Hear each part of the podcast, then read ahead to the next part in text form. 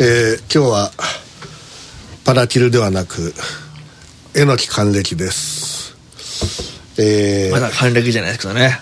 まあ放送美上はそういうことです、はい、えー、私も今赤いちゃんちゃんことまあまあ帽子は今ちょっとヘッドホンしてますんで今帽子外してますけどもね。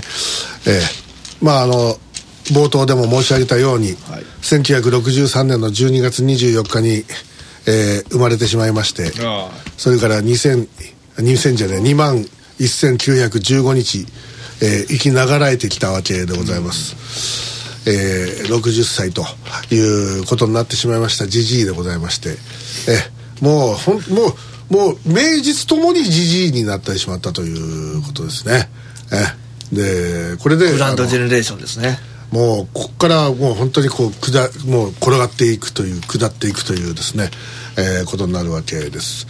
ですからまあ私の役割といったらまああのー、そうですねこうどこかにある銅像があってですね そこにあの雪が積もっていてですねあのかわいそうだっていうんでそれをこう雪を払って手製の傘をですねあのかけてあげるわけですよ。ええ、で結局一つも売れずに帰ってくるわけですよ、でどうやって正月を過ごそうっていう IBB はお金もないしどうやって年を越すんだろうか僕はっていう思っているとあのこの番組のリスナーがですよ、え遠くからあのやってくるわけですよ。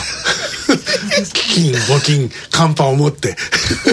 今なんかあのほら銅像に雪が積もってるっていうのでなんか、あの笹川さんの銅像がいっぱい並んでなんか追っかけてくる状態それ美濃なのそれ。今なんか勝手に想像しちゃった。いやそれでもいい。と思って。それでもいいんだけど、うん、いや昔あの有名なあの私が熊本の流すというところでそこの児童あの公民館で、うん、えー、クリスマス児童会かなんかのあそういうパーティーがあってそこに呼ばれたんですよ。うちの大学のサークルで。人形劇のあの公演をするために。で人形劇以外になんかもうちょっとクリスマスっぽいものはできますかって言うからなんかそれ安請け合いしたやつがいてで榎木田さんなら何かできませんかっつってしょうがないじゃあやるよっつって。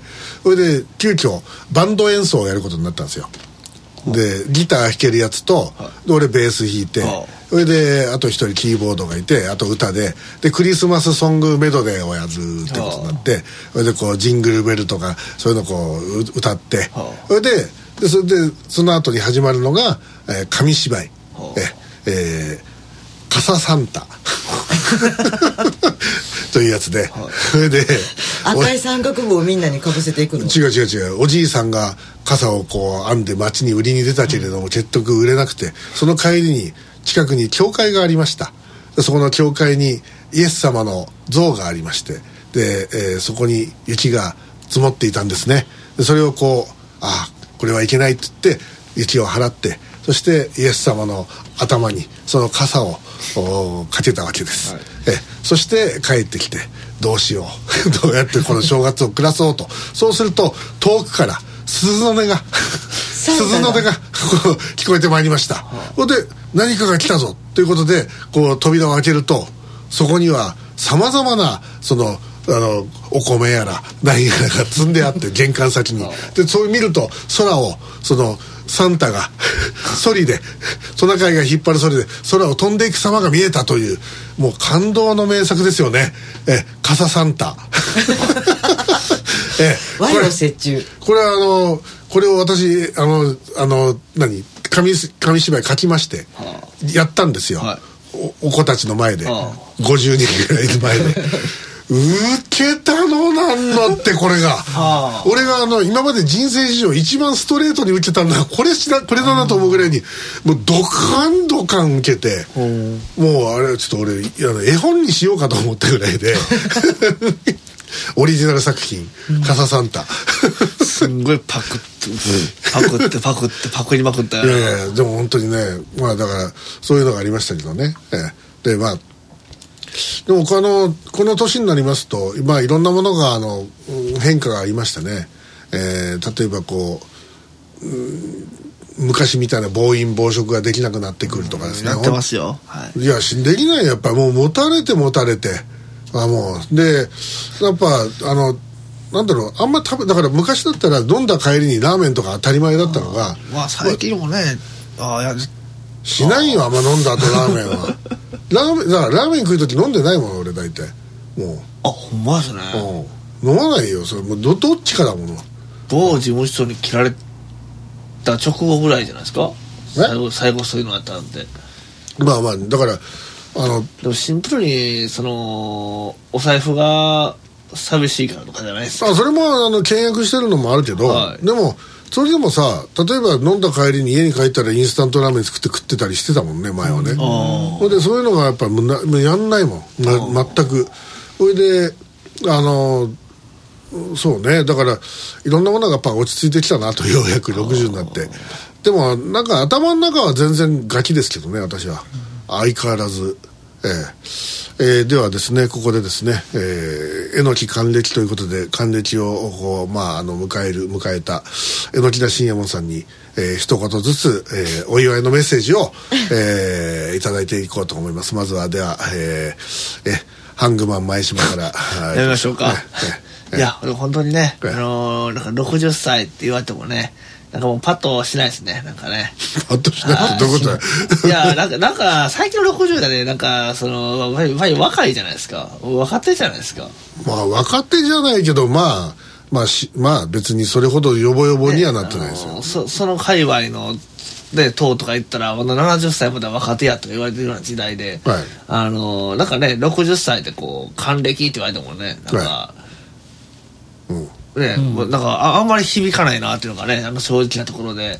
まああのとりあえずあのまあ普通世間一般やったらね多分仕事退職してあの退職金もらってみたいなね。でももうだって定年がさ65 65でやがて70にしようって言ってもう定年なくそうっていう会社もあるぐらいで、そうですね。やっぱだからそういったことで言うとねまだ還暦っていう定義も変わってくるんじゃないかな。っまあそうかもしれないていうのを思いまですねして、あのとりあえずねあのまだまだ若手ということであの頑張っていただきたいなと。ああそうですか。はい思います、え。続いてエピナユリです。あなんかいろんな質問がはいなんか出てきて63年の時って63年あ1963年の？1963年のはい。昭和38年ですけどね。うんあのクリスマスっぽかったですか？ちなみに。はい。だって何？クリスマスイブじゃないですか。生まれたのがね。ね、はい。で世間もイブイブな感じの中で生まれてて、はい。63年ってそうでした？63年そうですよ覚えてるわけねえじゃん。だって。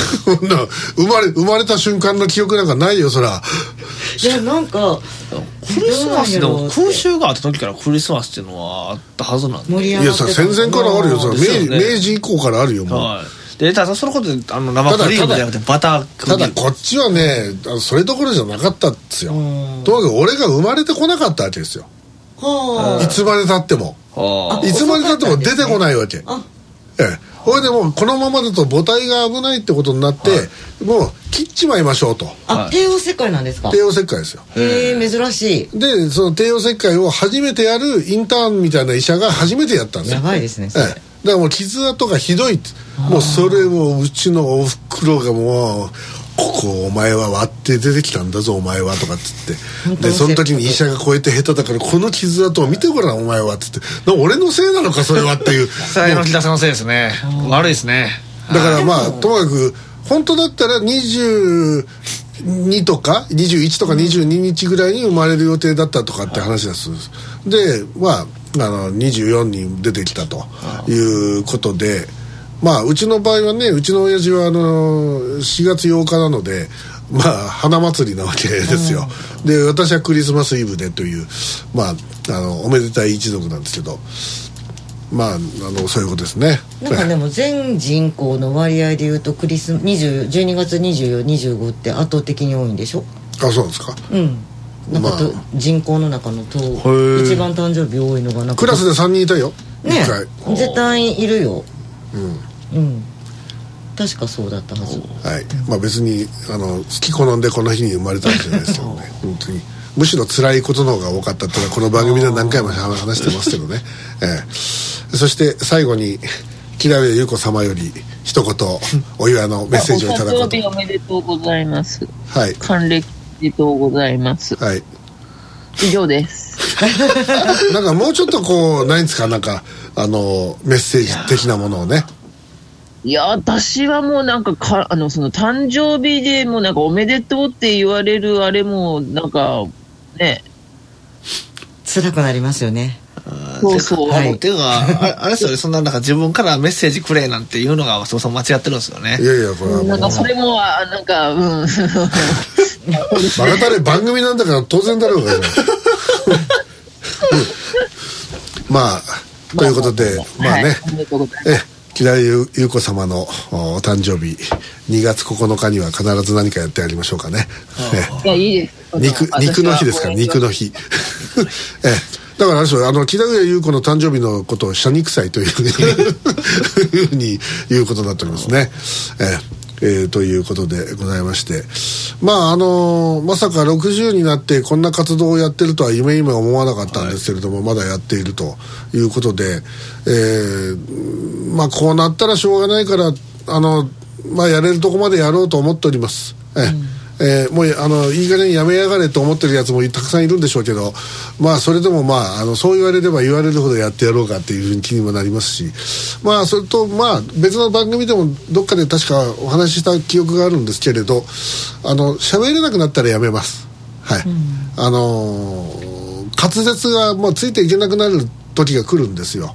でこれはやっぱ訓練しないとダメなんですけど、あのそれはやっていこうと思ってるんですけどもね、でまあ多分まだこの年なので滑舌云々っていうのはないと思いますけど大体70過ぎてくるとやっぱり筋肉が衰えてきて、そしてやっぱりその神経とかの伝達も悪くなってくるんだと思うんですけど、あのどうしてもあの滑舌が悪くなってくる。でそれをなんとかあの死ぬまで滑舌のいいやつでいまあ私そんなに滑舌いいわけじゃないんですけど、あのただラジオで皆さんのあのおお耳汚しにそのまあなってるかもしれませんがあの聞こえる範囲であの話してる内容が分かる、まあ、あの滑舌が悪くなったらあの榎木田さんにたたずね絶叫マシンから乗ってもらって滑舌関係なしに皆さんに楽しんでもらえるような声だけけお届けする。あそうです。あのもう絶叫だけをこうあの 榎木田さんのこのね恐怖に満ちたこの絶叫だけをこう聞いて楽しんでもらえるっていうこの、お最高齢の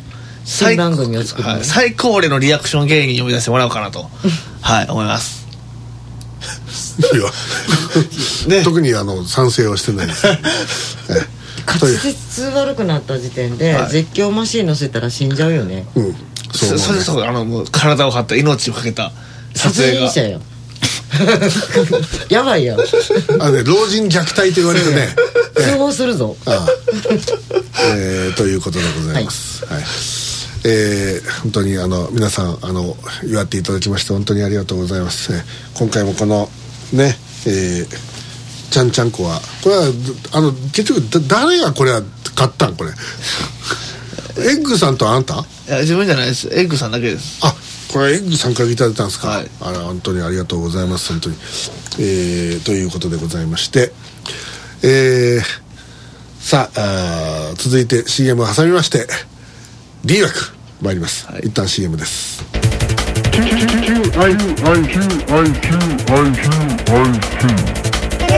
インサイダークラブメタンフェタミンアンフェタミンそしてカフェインにガラナエキス天然酵母黒酢をぎゅっと閉じ込めた究極のエナジーカプセルネガオの目覚め玉のご案内です仕事が立て込んでどうしても休めないあなた。夜の生活をレベルアップしたいあなた。そんなあなたにおすすめ。ネガオの目覚め玉。ご愛用の皆さんの喜びの声をお聞きください。いやまさかこの年になって一晩中できるなんて思ってもみなかったですよ。一粒飲んだら感度が全然違うんです。おすすめです。これを飲んでるおかげでねもう元気バリバリだよ。いやもうなんか毎日ねやる気に満ち溢れちゃうんだよね。もうこれがないと俺生きていけないなあのアスカさんもこっそり愛用している究極のエナジーカプセルネガオの目覚め玉。24時間どころか48時間連続でも問題なく戦い続けられる究極のパワーを実感してください。ご注文は今すぐ。世界のファッション、玉金。